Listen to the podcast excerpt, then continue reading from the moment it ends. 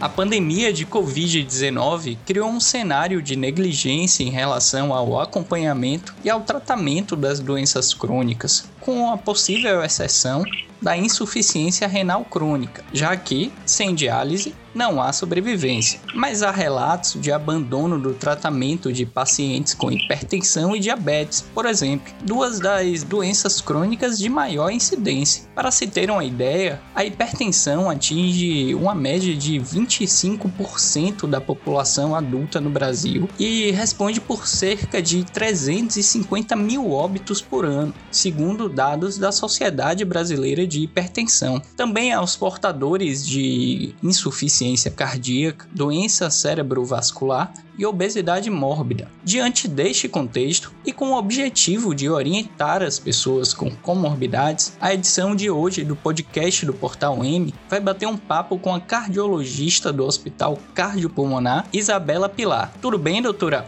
Olá, prazer falar com vocês hoje. Desde o início da pandemia, ali em março de 2020, qual o índice de evasão de pacientes crônicos dos consultórios médicos? Olha, ao longo de 2020, a evasão foi de fato muito alta. Muitos pacientes realmente faltando nas nossas consultas. Mas o que temos visto já em 2021 é o retorno desses pacientes portadores de doenças crônicas ao consultório. Então, aos poucos, a gente tem visto sim que a, a taxa de evasão tem diminuído já ao longo de 2021. Hipertensão e diabetes são fatores de risco para doenças cardiovasculares graves e até fatais, né, como infartos e AVCs. Quais são os perigos que o abandono dos tratamentos acarreta aos pacientes? O grande risco é descompensar a doença, né, que pode causar complicações aí que poderiam ser evitadas. Então, esses riscos são vários. Então, o abandono do tratamento vai levar à elevação da pressão arterial, elevação dos níveis de açúcar, que são prato cheio para ocorrência de infarto, derrame cerebral, que é o AVC, para disfunção nos rins, com perda da capacidade de filtração do rim, podendo até é, haver a necessidade de hemodiálise, vai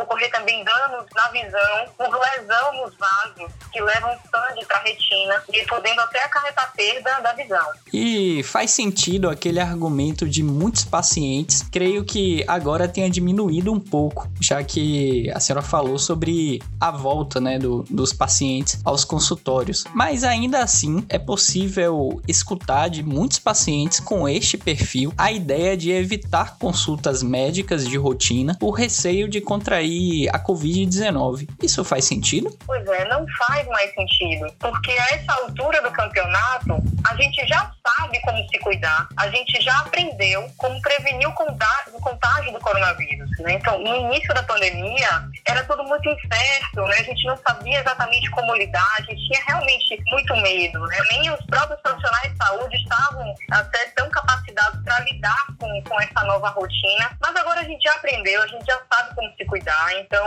não justifica mais esse argumento que a gente deve evitar consulta de rotina. E muitos já estão vacinados também, né? Pelo menos com a primeira dose. Pois é, o que diminui mais ainda o risco, né, do contágio. Agora, que riscos adicionais tem os pacientes com hipertensão ou diabetes descontrolados, por exemplo, ao se contaminar com, com o novo coronavírus? Então, foi evidenciado em estudos que pessoas hipertensas e diabéticas têm mais risco de evoluir de forma pior com o coronavírus. Elas têm mais risco de terem quadros mais graves. É, no entanto, a gente não sabe exatamente o motivo claro, a gente não sabe ainda o que, é que acontece no organismo que justifica que essas pessoas tenham quadros mais graves. A gente tem suposições, porque são doenças que fazem interferência nas respostas do nosso metabolismo, tem interferência nas respostas inflamatórias do organismo. Então, de alguma forma, tem algum comprometimento é, na imunidade e de como o organismo reage à infecção do coronavírus. Esse raciocínio é em relação à evolução da doença. Ainda tem algum estudo sobre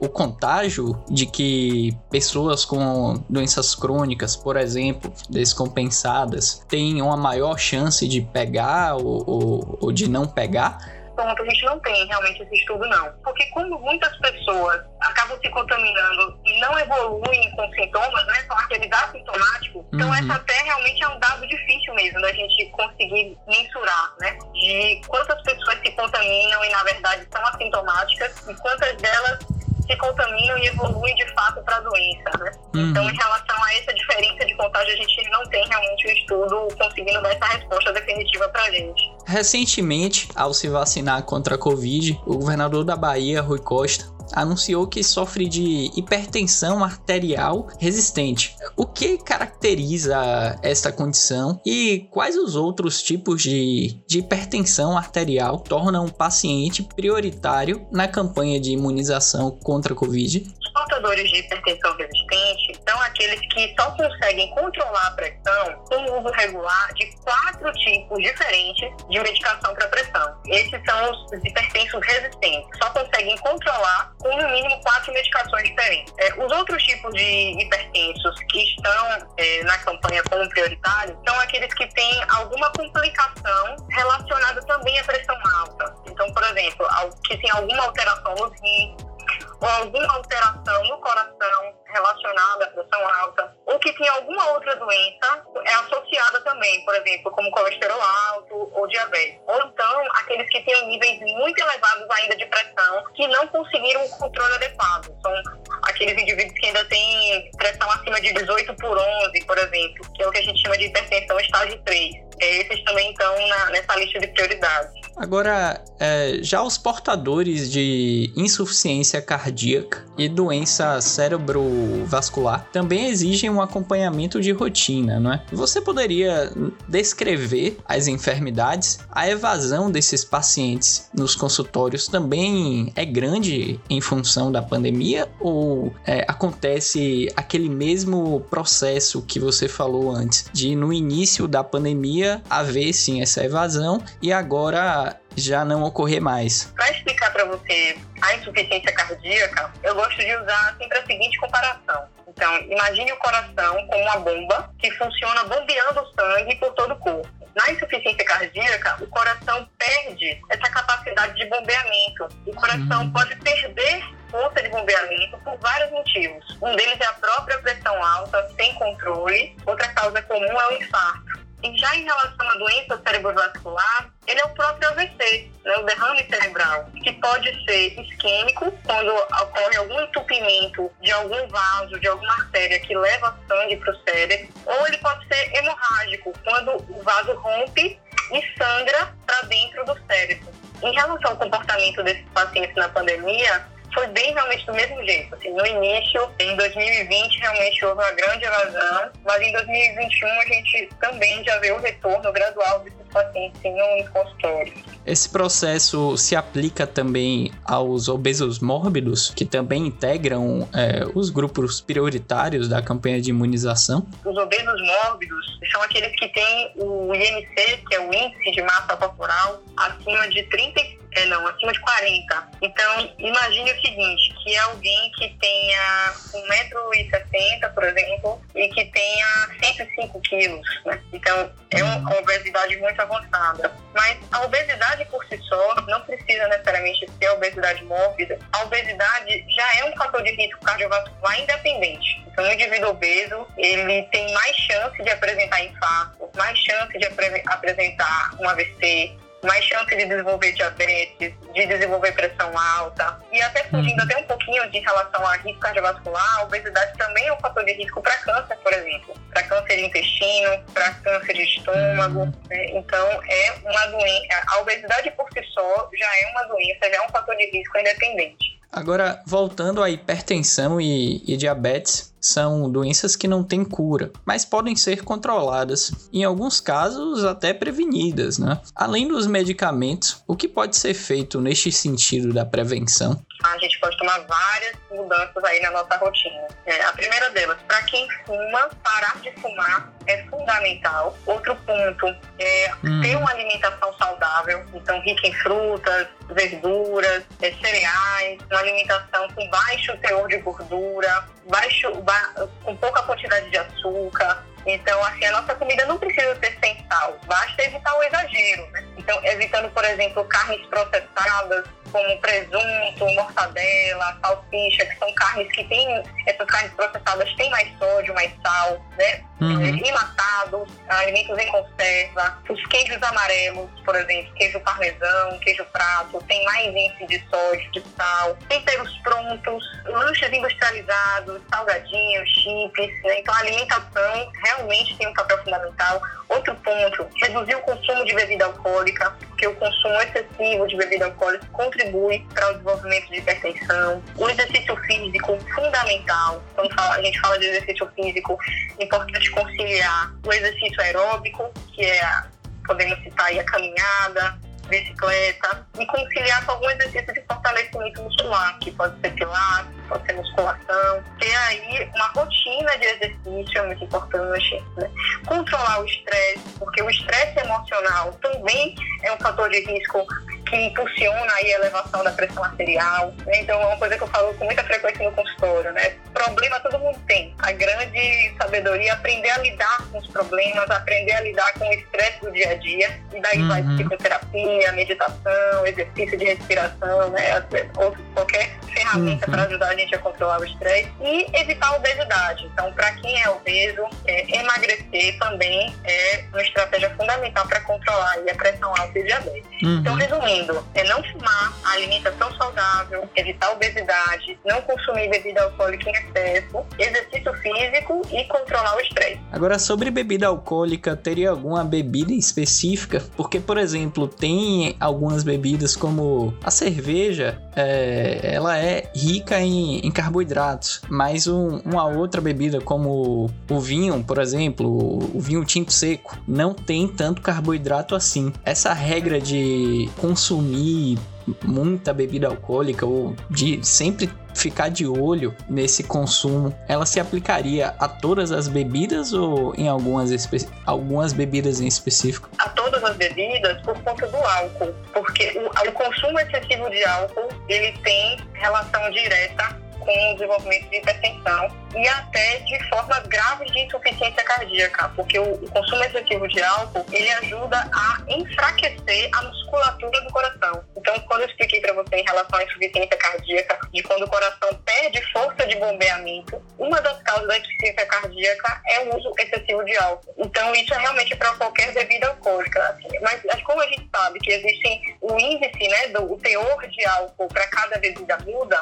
então o que, o que, é que a gente tem como regra assim, para ajudar a simplificar? Em relação à cerveja, o limite diário seria de uma garrafa. Em relação a vinho, seria um limite de duas taças de vinho. Em relação a bebidas destiladas, seria de, o limite de uma dose, tá? Então, destilado aí seria uísque, vodka, cachaça, né? Uhum. Então, para quem faz um consumo maior do que uma garrafa de cerveja, duas taças de vinho ou mais do que uma dose de bebida destilada, já está no maior de desenvolver hipertensão. Agora, essa regra, digamos, essa conduta seria aplicada ao contexto em que a pessoa pratica exercícios, em que a pessoa tem uma alimentação saudável. Então, levando em consideração uma pessoa que segue essa linha de ter uma alimentação saudável, de, de praticar exercício físico, aí tomar até duas taças de vinho para essa pessoa não faria mal, mas se houvesse uma descompensada, aí não cairia tão bem, né? É realmente essa orientação que assim, precisa ser individualizada, né? Para mulheres ou pessoas com, de mais baixa estatura, mais magrinhas, né? Pessoas menorzinhas e, e mulheres, essa, essa regra da dose pode ser até menor. Então, uhum. uma garrafa esse limite, por exemplo, de uma garrafa de cerveja é, para determinado indivíduo, talvez não seja uma garrafa, talvez seja meia garrafa, né? Então, assim, isso precisa realmente ser individualizado. Mas essa orientação, ela, ela, a gente não muda essa orientação, se essa pessoa é sedentária ou não, ou se ela é obesa ou não. Assim, a questão é a seguinte: é que são, esses são fatores de risco que são adicionais. Então, se a pessoa faz atividade física, é, tem uma alimentação saudável, mas está consumindo o álcool em excesso, o fato dela fazer atividade física e ter uma alimentação saudável não diminui o risco do, do uso excessivo do álcool. Então, cada fator de risco atua de forma independente, né, contribuindo para ter um, alguma complicação futura. Por fim, doutora, a que sinais as pessoas devem ficar atentas e suspeitar de que sofrem de hipertensão, diabetes ou qualquer outra doença que a leve a complicações cardiovasculares? Ou seja, quando procurar ajuda médica? Olha, a mensagem inicialmente é que nós não devemos esperar a ocorrência de sinais de alarme para procurar uma ajuda médica, porque quando os sinais aparecem, a doença já está muito avançada. A hipertensão e o diabetes são doenças silenciosas. Na fase inicial, elas não apresentam sintomas. Então, o ideal é que, para que se descubra essas doenças na fase inicial, para que a pessoa tenha mais chance de tratamento, para que essa pessoa tenha mais qualidade de vida e que a gente diminua o risco de complicações, é importante que as pessoas façam uma avaliação médica de rotina, uma consulta de check-up, pelo menos uma vez por ano, para que a gente possa fazer o diagnóstico dessas doenças antes de que apareçam sinais e sintomas. Porque quando aparecem os sintomas, é sinal de que a doença já está avançada e a nossa, o nosso sucesso do tratamento vai diminuir muito. Mas se a gente ainda assim pensar em sinais de alarme, os grandes sinais uhum. de alarme, por exemplo, para o diabetes, é uma pessoa que, por exemplo, está urinando muito, está tendo muita fome, está uhum. perdendo peso. Né? Então, se de repente a pessoa percebe, né, esse, essa, essa combinação de sintomas, a pessoa de repente está tendo uma sede excessiva que não era o seu padrão, o padrão de fome mudou, ela está tendo muito mais fome do que antes, está emagrecendo. É, esse é um sinal de que pode ser diabetes, uhum. isso é um uhum. sintoma tardio de quando doença já está muito avançada. Em relação à hipertensão, os sinais, a gente não deve esperar, por exemplo, dor de cabeça. Muita gente fala, ah, eu só, a pressão alta quando sente dor de cabeça. Não necessariamente. Então, as grandes complicações da hipertensão, na verdade, já vai aparecer com AVC, com um infarto, com alguma complicação nos rins, em que a pessoa, o rim já está perdendo a capacidade de filtração e aí ela começa a urinar menos. Uhum. Então, essa questão do volume de urina é diminuir, já é um sinal de alguma alteração renal que pode ter sido causada pela pressão alta que não foi tratada. Uhum. Então, o ideal é que a gente não espere sintoma, porque quando os sintomas aparecem, a doença já foi já está muito avançada. O ideal é que a gente realmente tenha aí incorporar na nossa rotina pelo menos uma consulta anual com um clínico geral para fazer aí uma avaliação de, de rotina. Bom, hoje batemos um papo com a cardiologista Isabela Pilar. Obrigado, doutora, e obrigado a você, ouvinte do podcast do Portal M. Até uma próxima! Siga a gente nas nossas redes sociais e até o próximo podcast.